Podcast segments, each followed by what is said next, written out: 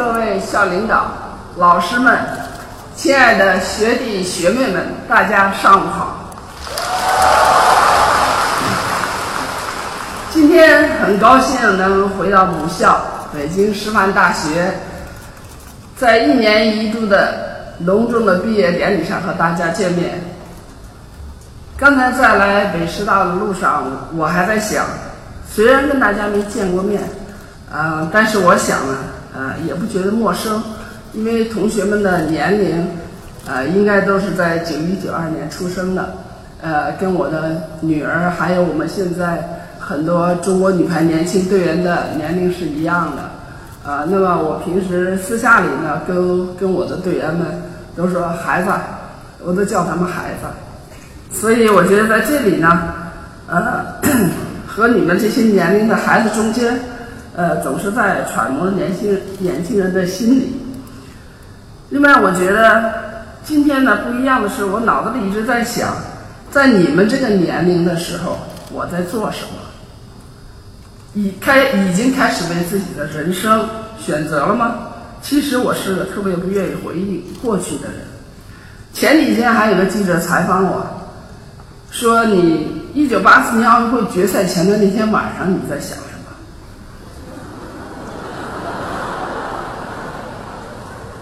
我开玩笑说我的脑子被球打过，所以我得过脑震荡，我不记得。其实。并不是不记得，是，并不是真正忘了。每个人的青春故事都是最难忘的，更何况我的青春是在中国女排这个拼搏的集体里，很多的回忆都是一辈子的，而且不仅仅属于我一个人啊！但是我不想回忆，因为我不想活在回忆里。二十五岁那年，我从中国女排。退下来之前，作为中国女排的主力队员，拿了三次世界冠军，一次奥运会冠军。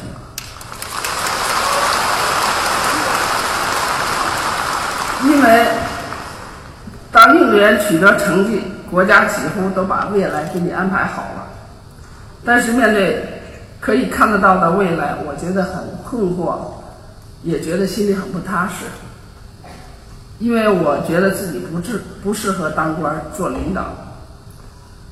退下来以后，终于有时间享受生活。我拉朋友去看电影，我个子高，形象又被大家熟悉，我特地等到电影开开演以后才悄悄溜进去。可是还没坐下来就被球迷认出来了。当时不像现在，上点岁数的球迷都把我们这些运动员当自己家的孩子，而且那时候电影院也不大。眼看着大家都看都不看电影，都改看我了，我只好拉着朋友赶紧溜。年轻时积累的功和名，全国人民的厚爱，都是难得的人生财富。我二十五岁就都拥有了，想想是挺自豪的事。可是我越来越感到不安，担心这么被全国人民厚爱下去，走在哪里都被特殊照顾，我二十几岁就会躺在功劳簿上吃老本。想想我那个时候还真是挺居安思危的，总担心老本吃完了怎么办，就下决心不打排球了，也得靠本事吃饭。听说我一个人要去没有人知道女排精神的地方，从零开始，我妈都吓了一跳。但是很幸运，我得了得到了家人的支持，得以在最好的年华继续。保有前进的动力，动力继续学习。就这样，我去了美国，结果到了那儿，发现自己什么都不会，做饭不行，花钱也不知道怎么花，英语口语也不流利，跳 disco 又想跳又怕跳不好，奶酪 cheese 不喜欢吃，走路上走路碰到狗都怕，一个世界冠军女排英雄，这反差太大了。自己选择的事情，再大的困难也只能硬着头皮往前走了。还好当时年轻，天不怕地不怕，那时候的冠军只有荣誉，没有奖金。我到了美国，穷得叮当响，但是该学的学的特别踏实，该玩的特别开心。从零开始，应该被挑战，的确有很多困难，但是那些乐趣也是在安逸生活中体会不到的。这么多年了，我还记得当年我和同学们在美国穷欢乐，开着花两百美元买来的破车，冒着酷暑上山玩，结果开到车开到山上一半就冒烟了。我们跑到湖里游泳解暑，还没忘记拖着后备箱里的大西瓜，冰镇一下，吓得过路的老外以为我们几个围着一个地雷。想想年轻真是好，脑子里随便冒出一个馊主意，都可以让人笑到流眼泪。但是青春就那么几年，之后你就不能只为梦想活着了。你在做任何选择，都必须要考虑家庭、孩子、生计和发展。应该是受运动员的经历影响，我到三十四岁时就能说到，说就能做到说走就走，说干就干。那年因为一句“中国女孩需要你”，我就放下刚刚两岁的女儿回国。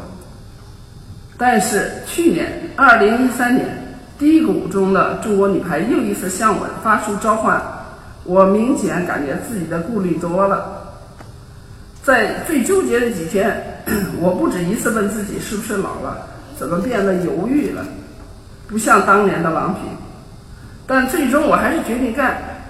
眼下我们的球队面临很多的困难，在我上任时几乎都预料到了。我很清楚，选择接受挑战就是承受痛苦和压力，但是我还是愿意迎着困难上。